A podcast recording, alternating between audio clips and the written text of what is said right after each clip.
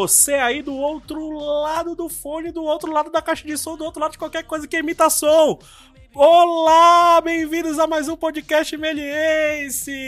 Estamos começando mais um podcast especial HQ, né? O mês especial aí das HQs. Então, e aí, antes, né? E aí, meu amigo Will, bem-vindo mais um pra conta.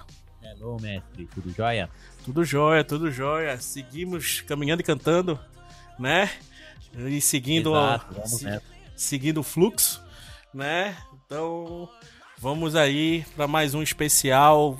O episódio passado foi muito bom, maravilhoso, um bate-papo muito legal, né? Então agora vamos ter mais um outro bate-papo muito bom sobre o nosso mercado, o mercado interno, né? O mercado nacional aí. Como convidado, posso dizer que trouxe um grande amigo, um grande amigo de bons tempos aí né, da Melier também, né, o meu grande amigo Renato Lebor. Boa noite, Renato, tudo bem? Bem-vindo, cara. Boa noite, boa noite. Opa, valeu pelo convite, muito obrigado e muito feliz é, de participar do podcast desse assunto. Maravilhoso. Renatinho que foi aluno da Melier, ex-aluno da Melier do, do extinto Lanterna Mágica, que era o curso de de cinema, né? O cinema digital. E quando eu entrei na Melier, tive o prazer de dele estar no curso também como, como instrutor de curso. Então, já é uma amizade de bons tempos aí, já fizemos alguns trampos juntos. Então, é um orgulho ter você aqui, cara. Muito obrigado mesmo por aceitar o convite. Fazer um resuminho aí do, do Renato para quem não conhece esse jovem. Foi, em primeiro lugar, o idealizador do projeto Impulso HQ, né? Quem quiser aí depois dar uma olhada, a gente vai no final passar mais informações aí do Impulso HQ. Ele vai falar um pouquinho sobre o Impulso HQ, tá? Amante dos quadrinhos e da cultura pop em geral, graduado em desenho industrial e pós-graduado em design gráfico e atualmente está atuando na área de design gráfico. Autor da pesquisa Duas Linguagens em um mesmo universo, os limites e fronteiras entre design gráfico e histórias em quadrinhos muito bom esse tema, a gente pode até discutir um pouco depois. Seu sobrenome é homenagem a um super-herói de quadrinhos, quem aí já é viciado em, em Marvel, acho que já sabe, Lebo, né, o glorioso Remy Lebo, o famoso Gambit, né, grande homenagem aí, segundo o Renato, né, um dos heróis menos aproveitados da Marvel aí, é, é, um dos personagens menos aproveitados da Marvel, mas ano passado fazer com Gambit. Mas tá aí a homenagem, a homenagem está feita, né? E pretende participar de todos os eventos de quadrinhos possíveis em cultura pop depois dessa pandemia, porque merece, né? Depois dessa pandemia. depois dessa pandemia merece, né, ir para todos, né? É, aí eu vou querer ser um homem múltiplo, nem mais o Gambit. então, Renatinho, começando o papo, cara, é... já, vou, já vou mandar uma pergunta aí. Dentro dessa pergunta, você já pode até se falando um pouco mais aí seu, da sua paixão pelo quadrinhos, né? Mas a pergunta é o seguinte, cara, é, como é que você, você enxerga o, o, a, a, a indústria, né, o mercado de, de, de quadrinhos aqui no Brasil é, 10 anos atrás e como você vê ele hoje, né? Que evolução esse mercado teve ou não, né? Teve uma estabilidade aí. Como é que você vê esse mercado nesse, nesse, nesses 10 anos aí, né? Cara, aí eu acho que a gente consegue dividir em várias partes, né, para responder, né? Se for pensar assim, em quadrinhos nacionais, que é como começou o Impulso HQ nesse tipo de, de pesquisa mesmo, né?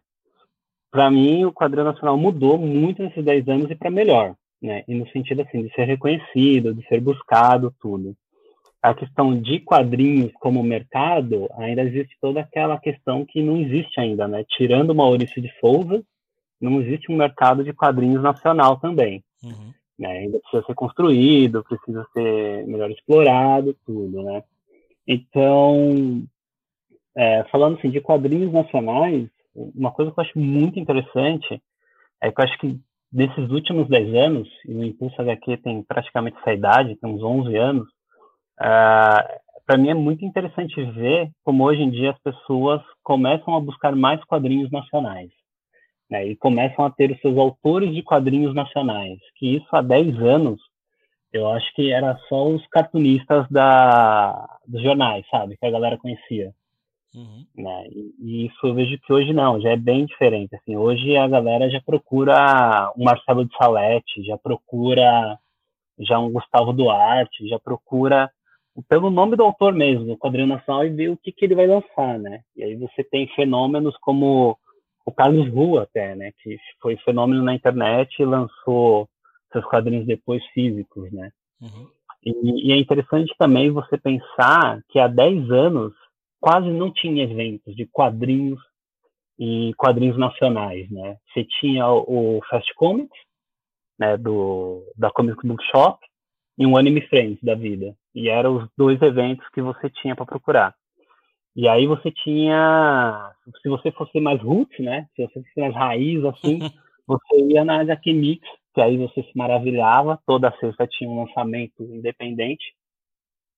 Mas fora aí, e aí fora isso era isso, né? Hoje em dia não, hoje em dia, 10 anos depois, é o que a gente tá falando, tem muito evento, muito evento de cultura pop, muito evento de quadrinhos, com quadrinistas nacionais lá, com o seu Art Alley, né? Participando do Art Alley agora, uhum. né? E, e, isso eu acho muito bom, porque é um ponto de contato que antes você não tinha com esses autores, né? É, que vai além da internet, né? Que né, você pensa assim, há 10 anos você tinha os blogs, né? Bombando, tudo. Mas aí hoje você tem essa possibilidade de ir num evento e tá lá o cara sentadinho, trocando uma ideia, tudo, né? Isso eu acho muito bom, eu acho uma boa mudança. Legal. É, e, e, uma coisa que, a, a, em termos de. Será que em termos de produção também a gente teve essa evolução? Porque você fazendo o Impulso HQ, eu, eu tenho certeza que você conheceu vários produtores aí de, né, de, de, de histórias em quadrinhos e tudo isso fazendo as entrevistas aí que você fez. Mas em termos de produção, você vê também essa evolução? Ou tipo, não, é, é, essas pessoas estavam apenas escondidas ali, foram com, até com, com, com a internet, né, Instagram, essas coisas foram surgindo, foram se mostrando mais, ou você viu a galera produzindo mais também aqui no Brasil nesses 10 anos aí? Eu acho que são os dois. Uh, meu primeiro FIC, FIC 2009, se não me engano, Uh, FIC, Festival Internacional de Quadrinhos, que acontece em Belo Horizonte, né? Uhum. Uh, você via que tinha muita gente produzindo quadrinhos, né? E aí você e aí, assim, é, eu falei, aí, tipo, há 10 anos você ia num evento e via lá um galpão cheio de gente desenhando, né? Vendendo seu quadrinho, tudo. Só que você via que era nicho, era nichado no sentido de o cara tinha um outro emprego. Ele desenhava quadrinhos, mas ele também tinha um outro emprego né, para sustentar.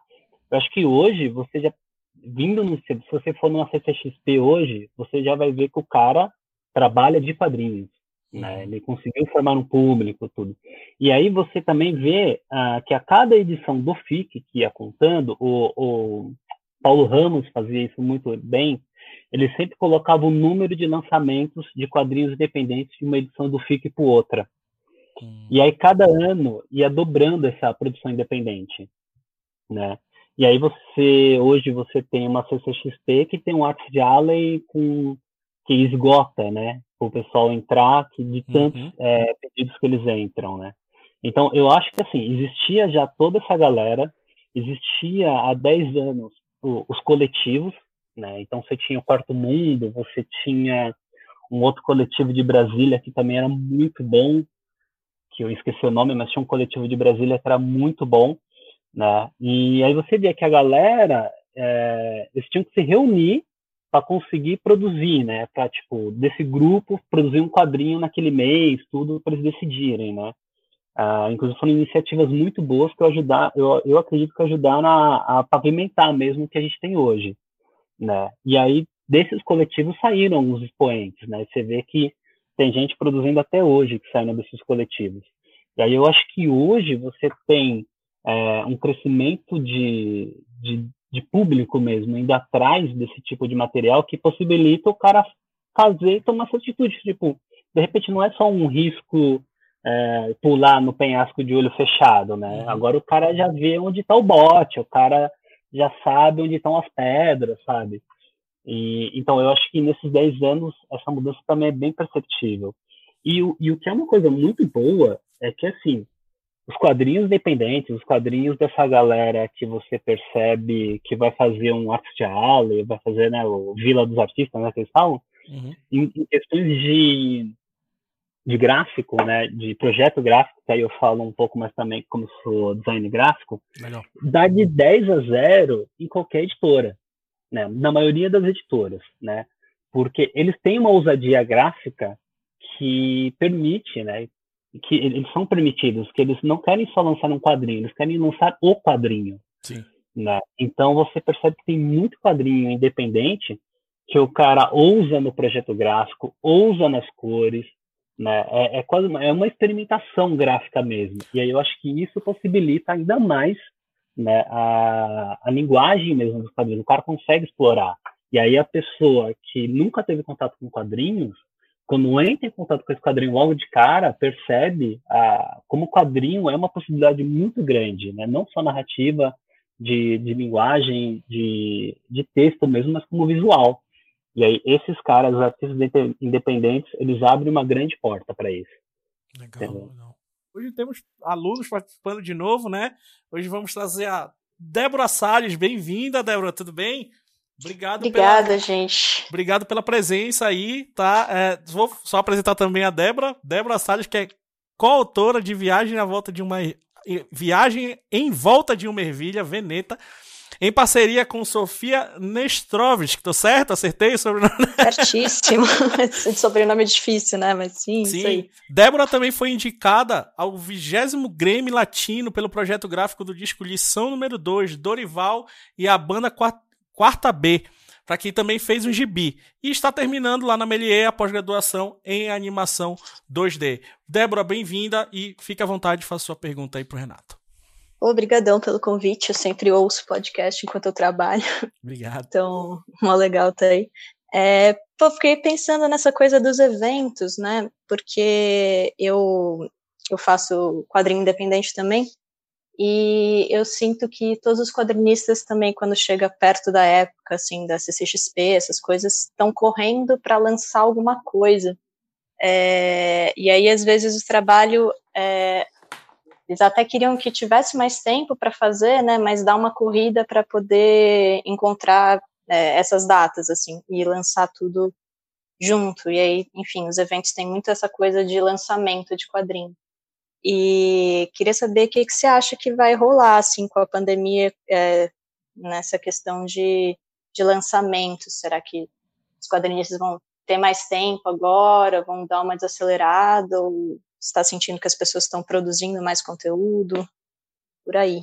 O... Cara, interessante, né? Porque teve até, se não me engano, uns dois anos, toda uma discussão que tinha quadrinista não produzindo ou esperando só para lançar na CCXP, né? Que aí você uhum. tinha um ano sem lançamentos, aí chegava dezembro você tinha mais de 100 quadrinhos para comprar dos independentes, né?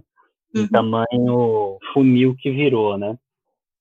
E, e aí vem da pandemia, o que eu estou vendo é, eu acho que como qualquer profissional aí que está passando pela pandemia, os quadrinistas também estão se reinventando, né? Uhum. eu estou vendo muito quadrinista fazer live, fazer chamados assim, falando da sua produção. Quem eu acho que já fazia isso de um jeito muito bom e agora está fazendo ainda de maneira muito legal é o Marcati. O Marcati ele ah, sempre legal. mostrou a produção dele, né, no Instagram dele, tudo, ele desenhando, tudo. E agora ele está fazendo, é, se não me engano, ele vai até lançar agora, e é justamente isso, né? Ele vai lançar um gibi com o Laube e com a Germana, se não me engano, chama homenagem. Né? E, e é isso, tipo, eles vão lançar de maneira digital. Né? Então, vai ter o lançamento, tudo, eles estão produzindo, só que é isso, eles têm que dar um jeito de falar para as pessoas comprarem, né? Quem eu acho que teve uma sacada muito boa é, foram a, a, Panini. Eu tenho que confessar que a Panini deu uma dentro agora, que foi fazer autógrafos digitais. Não sei se você está acompanhando. Eles fez parceria com algumas lojas. Então, por exemplo, você compra penadinho na Comics e aí ele vem autografado. Você vai comprar o Querida Liga da Justiça, aí vem autografado também. Aí você pode, obviamente, no campo lá de comentários colocar seu nome e vem autografado. Que eu acho que é uma grande sacada, né? Nesse período de pandemia, que acabou os eventos de autógrafos que a gente tinha, eles deram um jeito ainda de fazer essas parcerias com as, uh, com as pequenas livrarias, né? O que eu achei muito inteligente. E, e eu acho que é isso. Eu acho que a galera se bobear, tá aproveitando esse tempo de pandemia que tem que ficar em casa para produzir ainda mais. Né? O que eu acho que a gente tem que ver é que como a, como a CCXP vai se comportar, como vai ser o Artist Alley da, da CCXP, porque, querendo ou não, agora virou uma referência. É, a galera estava muito apreensiva, né, se ia ter CCXP ou não, né, e eles já anunciaram que vai ter também de forma toda digital, que aí segue até o exemplo do, da que teve na Internacional agora, né, Uhum. E, e se bobear, acho que eles vão fazer meio que isso, né? Eles vão fazer meio que vitrines dentro do, do próprio site da CCXP, e aí a pessoa vai poder entrar no site e pegar esse lançamento. Eu, eu, eu imagino esse tipo de formato, sabe? Tipo, a CCXP vai ter que entrar em contato com os autores, o autor vai ter que mandar uma capa ou um preview para a pessoa dentro do site poder ver, assim. Eu imagino uma coisa mais ou menos assim, uma vitrine virtual. Ô, Renatinho, é, aproveitando a pergunta da Débora aí também, é, será, que, será que os quadrinhos digitais nacionais, será que seria também uma, uma, uma aposta boa aí pro, pro, pro, nesse tempo de pandemia? É uma aposta boa, já tem pesquisas falando que o consumo de quadrinho digital aumentou na pandemia, né? Uh, vou até pesquisar aqui, se eu já achar a pesquisa, já falo para vocês. Quem está fazendo isso agora e aí e sempre apostou no quadrinho digital é o Cassius Medawar, que ele, ele era ele é ex-editor né, da JBC e agora ele está na Conrad. E, ó, e, o Cassius ele tem essa, essa questão de ele sempre apostou no quadrinho digital, né? Então tanto é que a Conrad já anunciou que vai lançar quadrinhos digitais e nacionais. E isso eu achei mais interessante que eles não vão apenas é, digitalizar a Conrad, para quem não sabe, é Calvin, né? Detentor dos direitos do Calvin, tudo. Uhum. Eles não vão apenas digitalizar o Calvin e fazer uma versão digital do Calvin. Não, pelo contrário, eles vão apostar no quadrinho nacional, né? Inclusive vai ter o quadrinhos daquele universo Guará, se não me engano, né? Então, isso eu acho muito bacana, que também é uma outra alternativa, que é você ter acesso a um quadrinho né, digital, que aí é uma leitura mais acessível, né, vamos supor, nesse tempo de pandemia, e é quadrinho nacional, né, então, assim, é a Conrad, e não é só a Conrad que está fazendo isso, né, outras editoras pequenas uhum. também estão colocando seus catálogos em quadrinhos, de quadrinhos de maneira digital, né, estão fazendo uma forma muito inteligente, algumas estão disponibilizando o conteúdo todo em volume, né, e aí depois se você quiser o outro, você compra tudo, porque isso é muito interessante. Uh, no caso da Conrad, se não me engano, vão ser séries, né? Vai ter tipo volume 1, 2, 3, uhum. que é o. E, um, e é inclusive títulos que já saíram em versão impressa, que, por exemplo, a Maiara e a Annabelle, do Pablo Cassado, que é muito legal, é um gibi para quem não conhece, vai procurar. E, e, também lançou de maneira independente tudo, e agora vai sair a versão digital pela Conrad. E isso eu acho muito bacana. É até um processo inverso, né? Tá saindo do impresso e pro digital. Isso é muito legal, essa atitude. Legal, legal, legal. Só para aproveitar o tema aí que a gente tá, tá seguindo, Débora, como você, como produtora de, de, de, de conteúdo, né? Produtora de quadro, de, de, de HQ, tudo isso. Como é que tá sendo para você aí na pandemia? Já que a gente tá nesse tema aí, como é que tá sendo para você? Uhum. Eu acho que eu tive fases, assim, porque eu sinto que a pandemia para mim teve, nossa, vários momentos. E no começo eu estava muito afim de começar uma série é, de quadrinho, até comecei umas uhum. tirinhas com, com a Sofia, né, que fez o livro comigo, da Veneta. Uhum. É, aí a gente deu uma parada também por trabalho, por outras coisas, e agora comecei uma outra, porque, é, não sei, eu, eu tô lendo muita coisa, né? Chega muita coisa no Instagram, assim, e eu acho que para mim me dá muita vontade, assim, quando eu vejo outros quadrinistas fazendo, eu fico com mais vontade de fazer. Legal. E, e tô achando bem legal, porque eu acho que, não sei, é muito melhor para mim quando chega um quadrinho, sabe, tipo no feed do Instagram, assim, do que, putz, ficar vendo foto, e aí você sente um eterno looping, assim, de rede social. Uhum. É, acho que quando vem vem quadrinho, eu me sinto fazendo uma coisa melhor, assim. E tô gostando de, de fazer, porque eu acho que o Instagram também é, é uma coisa muito diferente para mim, porque minha prática é muito do desenho manual, então, sei lá, tentando aprender a colorir melhor, a usar aquele formato de carrossel da foto, né, que você vê aos poucos. Acho que tem um monte de recursos, assim, para explorar, que eu nunca tinha pensado, que eu nunca nem nem me preocupei, porque sempre eu achei uma coisa um pouco menor, sabe, do que uhum. do que livro, assim, de não de qualidade, mas de, de o tempo que eu ia ter que investir nisso, assim, pensei, bom, ah, sei lá, se for fazer uma tirinha é menos tempo do que fazer um livro impresso. Então, ou mesmo um fanzine. Então tá sendo legal, assim, descobrir que tem muito recurso, sabe? Legal. Você tá se readaptando, uhum. então, na pandemia. Posso só falar uma coisa pra Débora aqui, uma dica que eu, eu gosto muito? Hum. Você conhece o perfil do Quadriofilia? Sim, conheço. Nossa, então, é, para mim o José Aguiar é um dos caras que mais me, melhor se trabalha com tiras e ele também consegue explorar o Instagram de maneira muito boa, as tiras dele.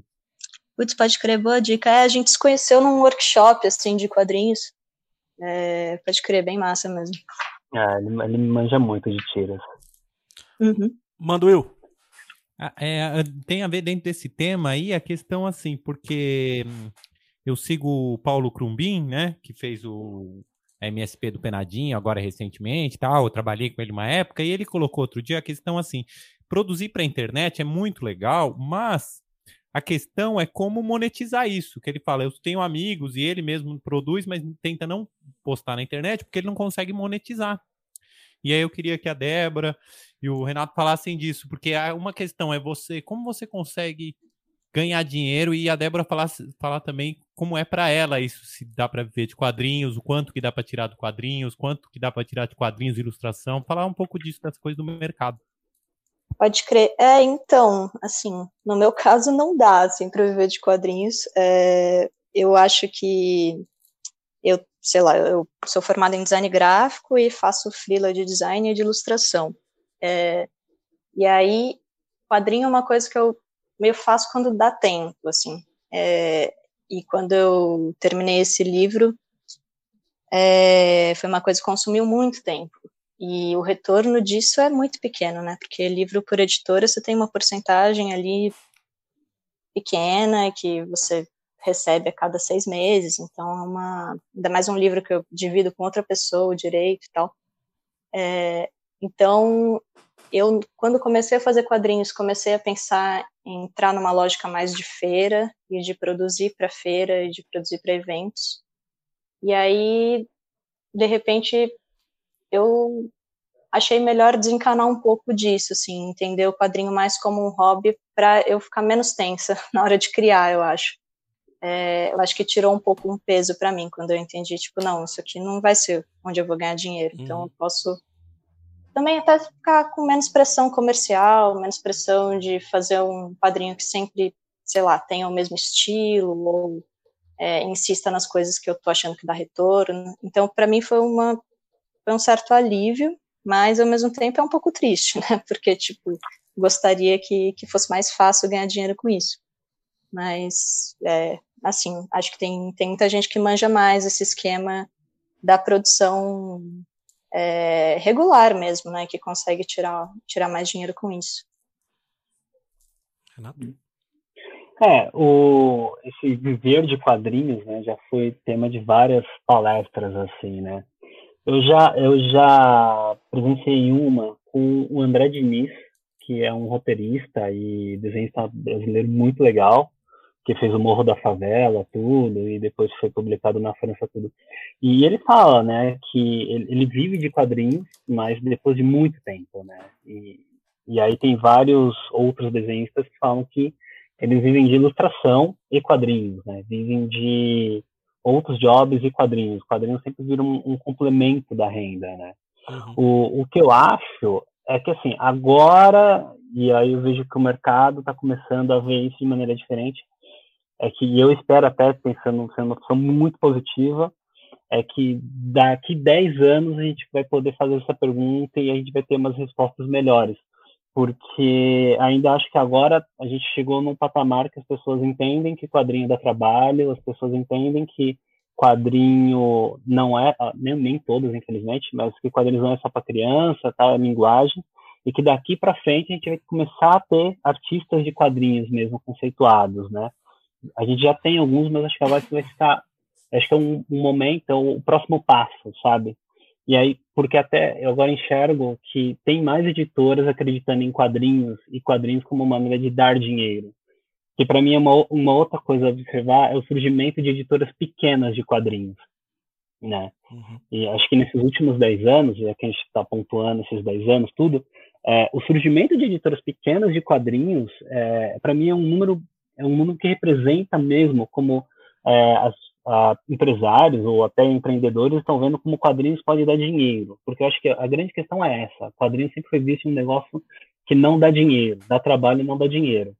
Né? Quando você vê um monte de editoras surgindo, né, e editoras pequenas ficando no, no top de vendas, como o Pipoque Nankin, por exemplo, e aí você vê a Comic Zone lançando, você vê, né, lançando no sentido assim, lançando quadrinhos diferentes, a editora Figura lançando também pelo Catarse, que é uma outra sacada dessas editoras pequenas, aí você percebe que aí as outras editoras começam a lançar quadrinhos também, e aí não só elas começam a lançar quadrinhos, como elas procuram ter um conteúdo diferente de quadrinhos, né? Que aí, se não me engano, teve uma época que o governo começou a comprar quadrinhos, né?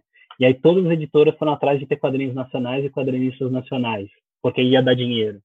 Né? Infelizmente eram só adaptações literárias, mas eu acho que é isso. Quando o mercado começa a enxergar que quadrinhos pode ser uma coisa rentável, você começa a ter profissionais, é, uma busca maior para os profissionais, né? Então, eu acho que agora é o momento que a gente está tá começando, que a gente pode começar a crescer assim, nesse sentido entendeu? E eu tô vendo aqui a, a, pesquisa que saiu, que eu falei lá atrás, foi no Bom Dia Brasil, que falou, ó, os mangás saíram da, dos quintos mais vendidos para o segundo, perdendo só para romance. Uhum. HQs, comics e mangás. Muito bom bom. Ô, ô, Renato, você como é, produtor de conteúdo com, com a temática quadrinho também, é, a gente estava até conversando isso antes, né? É complicado viver disso, né? É muito complicado. Você, a gente botou esses 10 anos aí porque justamente o, a, o Impulso HQ tem isso, né? 11, 10 anos aí. E também, Sim. como é que é viver de produzir esse conteúdo aí para quadrinhos? Fala um pouco aí também. É, aí mais uma vez, eu vou, vou, fazer parceria aqui com a nossa aluna. Eu não vivo de quadrinhos, não vivo de conteúdo, eu sou design também. né? É. Então, é, eu sou design, trabalho como design e faço esse conteúdo há 10 anos porque eu curto fazer tudo. É, quando entrei na Menezes também, e aí comecei a curtir fazer vídeos, tudo, então isso foi bacana pro canal, porque é isso, né? Você vai querer fazer bem feito, você vai querer fazer um site bem feito, você vai querer fazer um canal bem feito, você vai ter que estudar para isso também, uhum. né? Então, uh, o, o que está sendo difícil agora nessa pandemia, né? É, porque é isso, eu não vivo de quadrinhos, não, o canal não dá renda, o site não dá renda, dá, dá felicidade. É por amor, né? É, por amor, dá felicidade dado, tipo, eu encontrar o criador do Gambit num evento no Rio de Janeiro e eu pegar o autógrafo dele porque deixaram entrar como imprensa que eu tinha o canal, sabe? Pô, legal. E eu fiquei muito feliz, sabe? É... Sabe? Isso, isso é legal. Mas. Uh... O que eu tava falando mesmo? Ah, tem que ter estudo, tem que estudar, tudo dá trabalho, né? E o que eu acho que mais complica é que, por exemplo, o canal o Impulso HQ vivia muito de fazer entrevistas e, e ir em eventos, uhum. né? E aí eu acho que é isso. Como todo criador de conteúdo agora também, aprender a se, se reinventar, né, nesse sentido. Então, fazendo dicas de leitura, né, fazendo, falando para a galera o que, que, eles podem acompanhar, etc, etc, né, sem sair de casa para se proteger, obviamente. Legal, legal. Will? É, eu queria faz, fazer uma pergunta que isso acabou surgindo numa discussão, acho que off, offline, né, depois do nos no podcast passado, que é assim, trazer o Maurício Souza para a discussão. Qual que eu queria saber a opinião do Renato e da Débora em relação ao Maurício, em relação ao império dele, em relação também às gráficas MCP, mas em relação a tudo, é, ao fenômeno Maurício, né, no Brasil. Cara, o, eu acho que o Maurício de Souza é, é, é aquele ícone, ele é um fenômeno, né, e só que assim, durante muito tempo você só você falava quadrinhos principalmente no Brasil, você só falava Maurício de Souza, né? E, e, é interessante que você teve até a fase Disney produzidas no Brasil e muita gente só falava Maurício de Souza, né? E, e aí eu acho que assim, é uma coisa muito boa, porque o cara é uma empresa, né? Então, e quando eu falo o cara é uma empresa, eu falo o nome dele, né? O nome dele é uma empresa, é produtora, é tudo. E ele emprega as pessoas, isso é mó legal. Tipo, ele conseguiu, é aquele cara, ele venceu na vida com quadrinhos, né? Tipo, Isso é legal. O, o que eu acho que acontece, e aí eu acho que as gráficas MST vieram para tirar essa imagem negativa do Maurício de Souza, porque, querendo ou não, como ele virou a, a ponta, e ninguém. E, e, a ponta no sentido assim, muito distante. Tipo, o cara tá na base de uma montanha e o Maurício de Souza tá no, no pico do Monte Fuji, sabe? Ninguém encostava no cara. Né? Ninguém encostava. E, né, e aí, qualquer um que tentasse lançar um gibi na banca, ele ia ser engolido pelo Maurício de Souza, né?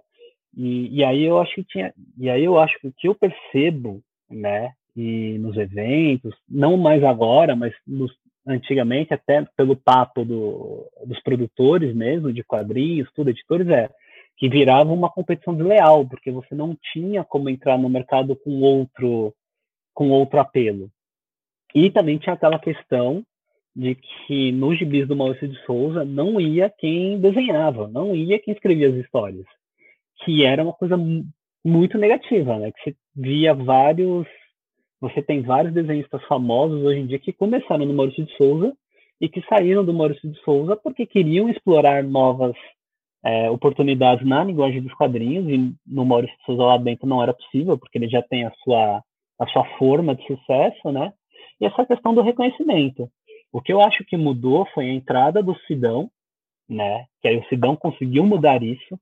E aí você tem que dar palmas para o Sidão, você tem que falar que sim, realmente ele é um dos caras que mudaram o mercado nacional de quadrinhos essa cara, porque ele não só ele conseguiu colocar essa questão né, do, do nome do roteirista, no nome do, de quem fez o desenho lá nos créditos do, no final, como ele também conseguiu fazer o selo gráfico MSP, que, querendo ou não, é, é uma porta de entrada agora para muito desenhista. Porque, nossa, você vai em qualquer evento e tem alguém do Gráfico MSP lá, cara, a fila é enorme, assim, enorme. Né? Eu lembro de, do próprio Paulo Crubin e da Cris Eico. Né? As filas para você pegar o primeiro penadinha autografado era muito grande. E eles mesmos falam, pô, mas eles estavam lançando aquele quadrinho a dois, né? Tipo, tinha umas 50 pessoas na fila. Você vai num evento, você vai lançar um penadinho, tem mais de mil, sabe? E os caras estão lá esperando, né? E aí eu acho que isso é muito bacana. E aí o você tem vários desenhistas, né? E, e o Sidão ele ele faz isso, né? Ele não pega só desenhistas que estão, nossa, não vou pegar esse desenhista porque o nome desse desenhista é comercial, vou vender mais ainda. Não, ele pegou umas pessoas que não, se você for pensar assim, olhar os desenhos, eles eram desconhecidos, se você for pegar o mercado, assim. Eram nomes desconhecidos para quem era de fora. Para o Sidão, não. O Sidão, com aquele olhar atento dele, já, obviamente, sempre nesse meio, ele escolheu pessoas, né, e toda a Gráfica MCP é um sucesso, né, não só pelo trabalho do desenhista, mas pelo trabalho do Sidão, e eu acho que isso ajudou muito a mudar a cara do, do mercado do quadrinho nacional e como as pessoas enxergavam o Maurício, assim, né? As pessoas produtoras, editores e tudo mais. Legal, legal. Débora, quer falar alguma coisa? Não, acho que só achei mó legal, assim, é, de ouvir o Renato falando. Fiquei pensando como, é, mais do que uma porta de entrada, também um, é meio um patamar, assim, tipo, nossa, agora você tá publicando pela gráfica MSP, tipo, sabe, é uma... Uhum. É, é engraçado como chega, acho que em todos os, os lugares do quadrinho, né, porque chega em quem consome é, quadrinho alternativo e em quem tá fazendo quadrinho de super-herói, assim, eu acho interessante é. isso, assim, essa circulação. É, e não só isso, o que eu acho muito interessante é que, por exemplo, é, é uma coisa que a gente, sempre, a gente discutia muito. Quando você vai editora de quadrinho, só a maioria só consegue falar com site de cultura nerd, pop ou blogs pequenos que falam de quadrinhos. O Maurício de Souza, ele tem um, né, uma equipe por trás que qualquer quadrinho dele vai parar na Folha, sabe? Tipo, o lançamento dele vai parar na Folha, sabe? Novo lançamento do Gráfico MST. Ele fala com um público que não é um público de quadrinhos, né? E aí eu acho que e é por isso que muda o mercado, né? Quando o Maurício de Souza fala, não, agora quem vai desenhar o astronauta é o Danilo Beirute fazendo uma história de ficção científica. Nossa, aí sai na Folha, sai no Estadão, sabe? Tipo, veja o astronauta, e, e se não me engano, no primeiro, é, no primeiro, o astronauta, ele tá nu, né? Tem uma cena do astronauta nu. e que seria uma e foi uma coisa inédita, né? Nunca saiu um personagem do Maurício de Souza, o astronauta nunca saiu nu, né? Então, porque era justamente essa abordagem. Então era justamente isso, tipo, ah, os e aí, tipo, quem é Danilo Beirute? Tipo, eu, óbvio, eu posso conhecer, eu já conhecia, de repente a Débora já conhecia, você, o William, mas, meu, sabe, a maioria ia falar, não, não sei quem é esse cara. Né? E aí depois veio, é, se não me engano, o Gustavo Duarte, veio a Luca Fage com o Vitor, que aí depois virou filme.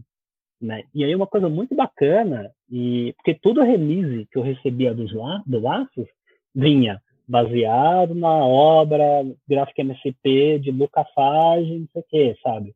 Hum. Então, assim, é, e, é, e é, é, outro, é, o, o, eles alcançam, sabe? É, tipo, é muita coisa que eles alcançam. O aí, nome por, é forte, isso, né? O nome é forte, entendeu? Por isso eu acho que é, isso está mudando o mercado. É, o, posso fazer um... Fica à vontade. É, eu acho que eu ouvi uma vez o Sidão falando, né, o Sidney Guzman falando o seguinte, que ele falava assim, que o, o Maurício, a turma da Mônica e o Tex, eles vendem muito bem no Brasil, mas o que acontece é que ele falava: o leitor de Turma da Mônica e o leitor de Tex não é um leitor de quadrinhos. O cara não migra, ele não faz assim, ah, o cara começa a ler Turma da Mônica e depois acaba migrando para é, o quadrinho independente ou buscando outra leitura. Ou a mesma coisa com o Tex. E ele falou: era isso que precisava fazer, essa, essa ponte, essa relação. É, não sei se vocês concordam com isso, porque quando a gente fala Maurício, é, eu, pelo menos, quando vou falar de quadrinhos, eu até esqueço que existe o Maurício, porque o leitor de, de Turma da Mônica não é o leitor de quadrinhos, né? Vocês têm essa relação também? Total, acho que sim. É, para mim foi uma surpresa quando eu descobri o gráfico MSP. Eu falei, nossa, mas Maurício de Souza, mas e aí, né? É, uhum. Acho que tem muito disso, assim, eu não, não, não penso mesmo. E, tipo, e Mônica nem foi, foi muito presente para mim, não era uma coisa que eu lia. Então, sei lá, é, eu acho um grande fenômeno, assim, eu sempre fico... É, porque parece Nossa. que não faz essa, a gente não faz essa ponte, né? Tipo, existe a Mônica, mas o, e, num outro planeta existe o Maurício de Souza, e aí uhum. existe o nosso planeta onde a gente vive, que a gente produz quadrinhos, lê tiras, né? São dois universos, né? Curioso isso no Brasil. Uhum, total. Sim. É, o isso é, isso é muito pautado como você vê como o próprio selo gráfico MSP surgiu, né? Que foi naqueles álbuns de homenagem para o Maurício de Souza, né?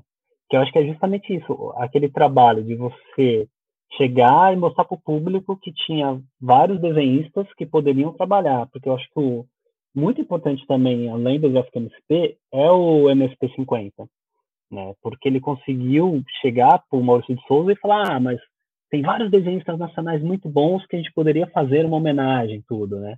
E acho que aí essa galera começou a ver, do tipo, você poderia ver a Mônica de um outro jeito que não é a Mônica numa história que você nunca vai ser abordada num quadrinho da Turma da Mônica.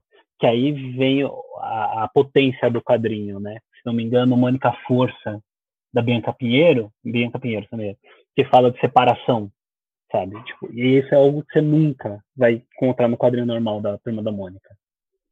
Começa a sair daquelas histórias bobinhas, né? Da, da, da, turma da Mônica ali, que a gente tá. Quem tava acostumado a ler, né? É, isso, isso, isso, é muito legal. Agora, falando disso, dessas iniciativas aí, queria que você falasse um pouco desse, de iniciativas como narrativas periféricas, é, coisas que, tão, que você tá vendo aí, coisas novas vindo por aí. Queria que você falasse um pouquinho, Renato, pra gente. Cara, é, e aí eu acho que é muito. E aí é muito disso, né? Você vê uhum. como são editoras que começam a enxergar quadrinhos também como como forma de ganhar dinheiro. Então, assim, o, o Narrativas Periféricas, na verdade, ele começa no Perifacom, né, que foi aquela iniciativa de você levar uma, um evento né, de cultura pop de, de bom tamanho para a periferia. Uhum. E aí lá tinha Mino, tinha Chiara Escuro, tudo, e lá tinha vários quadrinistas também é, da, da periferia e aí parece que perceberam, né, tipo, a potência que tem lá nos quadrinhos. E aí o que eu falo, é, esse tipo de atitude é bacana, porque assim, eles não fizeram uma coisa apenas, ah, vamos pegar um trabalho desse cara que já está pronto, só vamos publicar, vamos pôr no papel e lançar e vender. O, o que eu acho mais incrível no Narrativas Periféricas é que eles foram lá, fizeram né, um edital, tudo, teve a seleção, só que também essa galera, eles tiveram um aprendizado, Né? Eles tiveram workshops, tudo, porque é justamente isso, de você aprender a ser um profissional de quadrinhos, né? E aí tem todo esse apelo social que é muito bacana também. E aí você vai ver hoje no site, se você entrar no site hoje da Mino, a Mino tá lá o quê? Vendendo esses quadrinhos, entendeu? E, e é isso que é muito legal, porque assim, a sacada é, se eles se eles pegam, é, eu não consegui ler ainda os seis títulos, né? se não me engano foram seis títulos que saíram nesse primeiro você edital. Faz, você faz só um resuminho do que é essa, essa proposta da narrativas periféricas, só o que é a, a narrativa periférica, só pra gente... Então, a, era o, o, objetivo da, do Narrativas Periféricas uhum. foi uma parceria né, entre a Mino, editor, a editora Mino, a Quer Escuro, e a Quer Escuro é uma agenciadora de artistas, né? Uhum. E a Perifacom. Né? E aí eles, eles queriam trazer vozes da periferia para dentro do cenário de quadrinhos do Brasil, né? Criando diversidade, né? Narrativas e perspectivas. E, e é óbvio, né? Isso é muito bacana. Sim. Eles fizeram uma campanha no Catarse, isso a gente tem que dizer também, que é mais uma vez o Catarse, a galera usando o Catarse como uma ótima ferramenta, Sim. né? E aí eles conseguiram fazer, se não me engano, foram mais de 50 mil que eles conseguiram arrecadar, né? E aí eles selecionaram seis quadrinistas, esses seis quadrinistas iniciantes passaram por esses workshops, né, tem, é, com vários profissionais da área do quadrinho, então, então assim, eles foram ensinados, né. Uhum. E aí a Mino vai lá e agora ela editou esses quadrinhos dessa galera e está vendendo. Porque eu acho que é isso, eles fizeram toda a cadeia né, produtiva. Você encontra um autor, um potencial né, artista, né, enxerga naquele cara aquele, o potencial de artista dele, é, que ele dificilmente ele vai ter mais dificuldade, né, porque ele está na região periférica, tudo, e tem essa proposta de que eles queriam quadrinhos com diversidade, né, e é isso, eles foram, é, passavam para o edital, treinaram, né, no sentido, tipo, deram esses cursos, e aí agora eles estão vendendo, e o, e o que eu falo, que a sacada é, é negócio, entendeu? É social e é negócio. Quando mais editoras perceberem que uh, quadrinhos é negócio uhum. e pode gerar muito dinheiro, porque é isso, eles participaram de um financiamento coletivo, né, para fazer todo esse processo, dos workshops, tudo. E, e, eu não sei, obviamente, que dizer, eu não tenho esse dado se o pessoal daqui é escuro cobrou no sentido de de como seriam essas palestras, porque eu acredito que são os profissionais da Quero Escuros. Uhum. Mas, com certeza, uh, teve, teve a, a, questão monetária em todos os processos. Né? E hoje, uh, vou até entrar no site da Mina aqui, que eu estou até curioso agora, porque está em, tá em pré-venda no site da Mina, se não me engano. O, eles estão vendendo esse quadrinho e, e é isso, se eles pegam um cara que de repente é um surge um novo fenômeno, né? Uhum. Que é isso, você sempre pode descobrir novos artistas assim, né? Esse cara vai ser desse editor, esse cara vai ser da Mino. A Mino com certeza deve ter algum tipo de preferência na hora, vai, sabe? Até pelo cara mesmo, sabe? Tipo, não, vou publicar uma coisa nova minha Sim. pela Mino, porque a Mino me descobriu, a Mino me deu oportunidade, né? E aí eu acho que é isso, tem todo esse essa lógica. E aí na, e são iniciativas como essa que para mim mostra como o mercado está mudando. É, Débora, eu gostaria de comentar. Eu queria saber, na verdade, um pouquinho da Débora sobre o meio dos quadrinhos, como ela sente quando ela tem que ir em feira, essas coisas. Eu acho que ela já comentou um pouco, mas eu queria saber mais sobre isso. Se, se você sente que é um universo fechado, como que você sente? Principalmente para os alunos que produzem quadrinhos. Eu tenho muito aluno que produz quadrinhos que vem me perguntar sobre isso, sobre produzir, se tem que fazer PROAC, não tem, tem que bater numa editora. Como você acha, Débora? Ah, legal. É, putz, eu acho um meio maravilhoso, assim, o meio dos quadrinhos, porque eu acho que as pessoas são muito, muito legais. E é, principalmente desse meio do quadrinho alternativo, que é o que eu circulo mais. É, eu comecei a fazer quadrinhos em 2016 e publicando tiras semanais na internet. E aí depois eu juntei, fiz um zine e comecei a participar. Então eu cheguei nessas feiras sem absolutamente ninguém me conhecer, tipo, imprimi 50 cópias no Xerox. E, e todo mundo é, é muito legal, assim, todo mundo muito entusiasmado. Eu acho que isso tem muito a ver com não ser o emprego de ninguém, sabe? É, porque todo mundo está fazendo quando dá e por gostar da coisa. E é legal porque as pessoas é, seguem quadrinistas e que acompanham também produzem, né? Então eu acho que cria uma comunidade muito de gente que está passando pelas mesmas coisas, assim, em termos de produção. Então acho que nesse sentido é, é um lugar que dá para encontrar pares, assim, dá para encontrar gente que está fazendo coisas parecidas com as suas, que está discutindo meio que as mesmas questões e quando não está também é, é legal, porque você conhece várias outras coisas.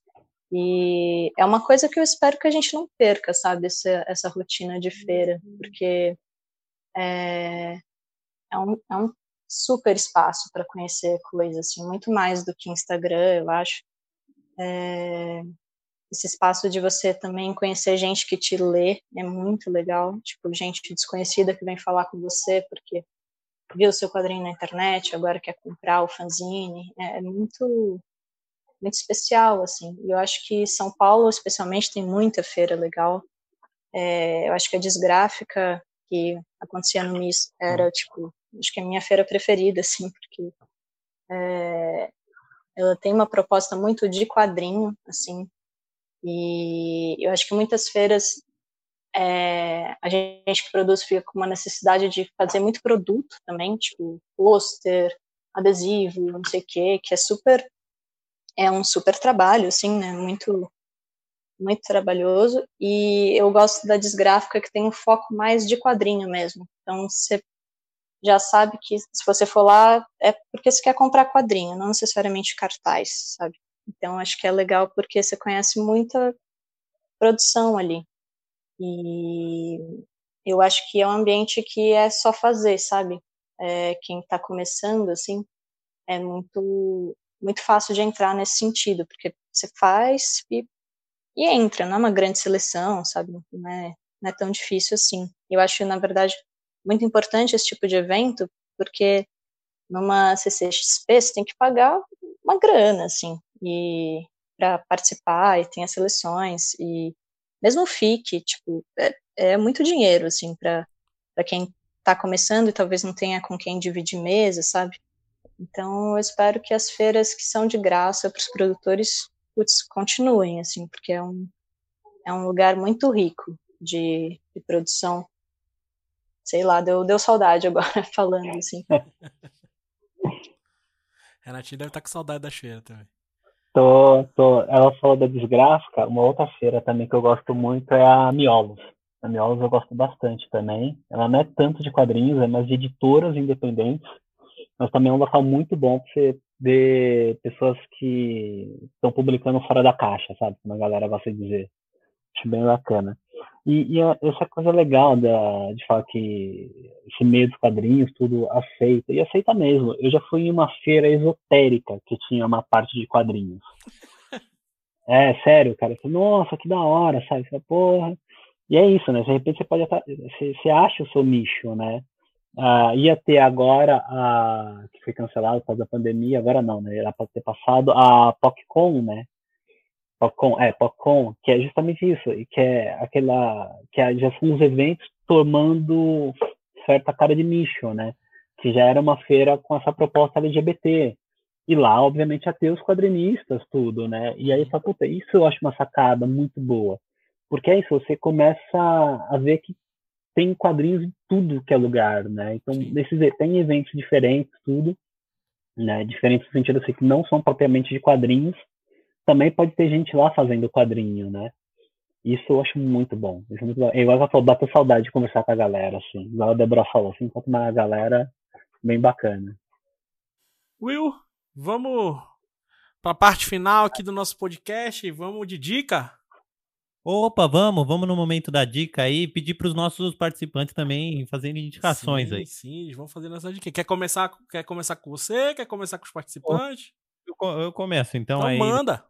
Eu vou indicar o, uma das coisas que o Renato comentou foi dessas editoras que têm feito catarse e tal. Eu vou indicar um quadrinhos da Figura, que eu tô gostando muito, que a Figura tá trazendo para o Brasil coisas inéditas, é, coisas mais antigas, algumas coisas mais novas, mas um quadrinho que eu vou indicar da Figura, que eles lançaram pelo Catarse, é o Mort Cinder. Eu não sei se vocês é, viram o Mort Cinder, mas eu gostei demais do, do quadrinhos Mort Cinder, que é um quadrinho argentino clássico, anos 60, do Alberto Breccia e do Osterheld, dois mestres do quadrinhos mundial. É, gosto demais do trabalho deles e acho que indico para todo mundo aí, quem, quem gosta de quadrinhos, quem gosta de Frank Miller, tem que ler demais o Mort Cinder, porque inspirou tanto Sin City quanto é, 300 de Esparta. A relação é direta, o pessoal vai curtir aí. Boa, boa. Vou mandar então boa. minha diquinha aqui, rápida, uma diquinha caseira uma diquinha caseira aqui, caseira do nosso podcast, caseira da Melier, do próprio apresentador aqui, o William Moore, que, galera, ele está fazendo uma série de tirinhas maravilhosas que se chama Missão Apolo, que tem a ver com a, o surgimento do nome do filho dele e que é sensacional. Eu acho muito boa e eu acho que é uma dica maravilhosa. Eu acho que todo mundo deve ver. Quem não conhece, vai lá. Tem o Tumblr do Will, que é o William com dois L's, Moore desenhos.tumblr.com. Vai lá, vê, a, vê as tinhas da Missão Apolo. Eu tive o prazer de dar esse nome para essa Missão Apolo. Foi muito bom. Verdade. Então, acho que vale a pena. Além disso, eu acho que vale a pena dar uma olhada no Instagram do Will, do meu grande amigo Will aqui, que está presente. É, William Moore Desenhos, que ele tem várias dicas de quadrinhos, de livros sobre quadrinhos, de livros sobre terror e por aí vai. Então, entrem aí, o Instagram, William, dois L's, Moore, desenhos e o Tumblr também, William Moore Desenhos.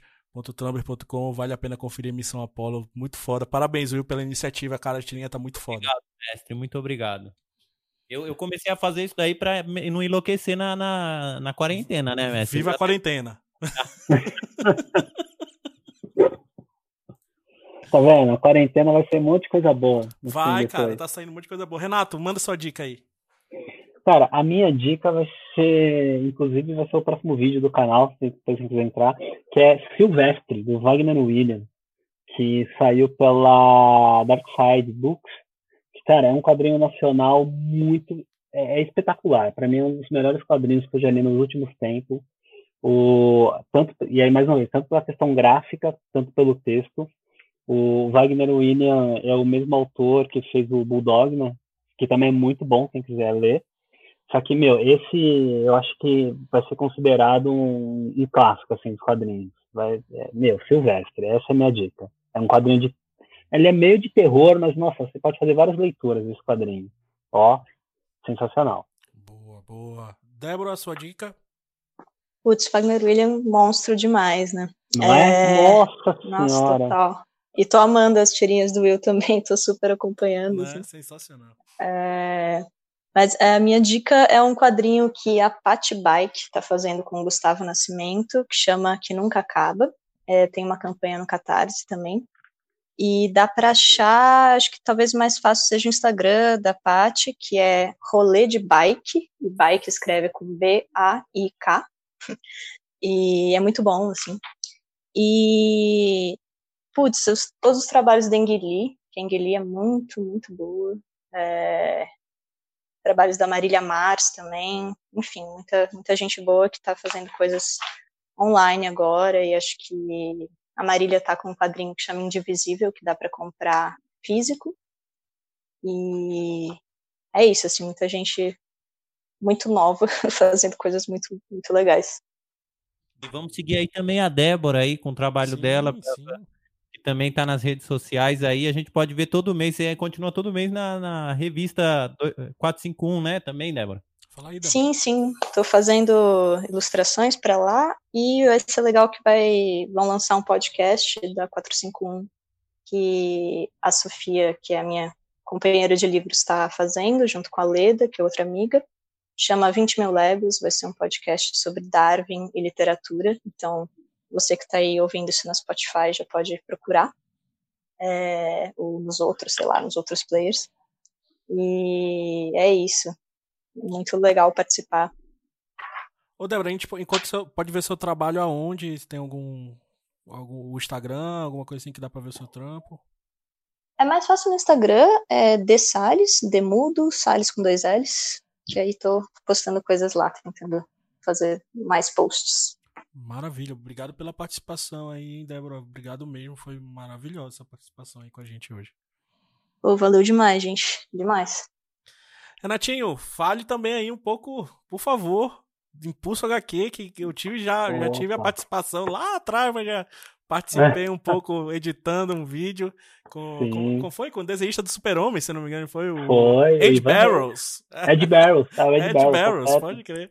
Ed Barrows. Ah, tá vendo? É por isso que é legal, pessoal, que você consegue fazer essas coisas, sabe? Você encontra o Ed Barrows no evento, o cara é uma simpatia, e cada evento a gente dá uma entrevista. É, Maravilhoso. isso é sensacional.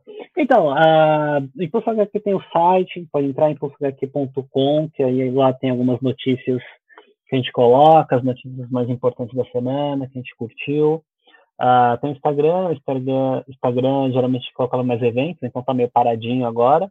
Mas o canal, né, que é o Impulso HQ no YouTube, é, toda semana tem vídeo novo, né, ou uma dica de leitura, ou alguma curiosidade sobre o mundo dos quadrinhos, tudo, ou uma série que está bombando, né? Aí a gente aponta curiosidade da série, da versão de TV para o quadrinho, que geralmente a gente faz essa relação, né? A gente pega o quadrinho, tudo e as diferenças, né? Então quem puder aí, daquela, como o famoso curta, compartilha, se inscreva, né? Eu vou ficar muito feliz e agradeço muito o convite aí de participar.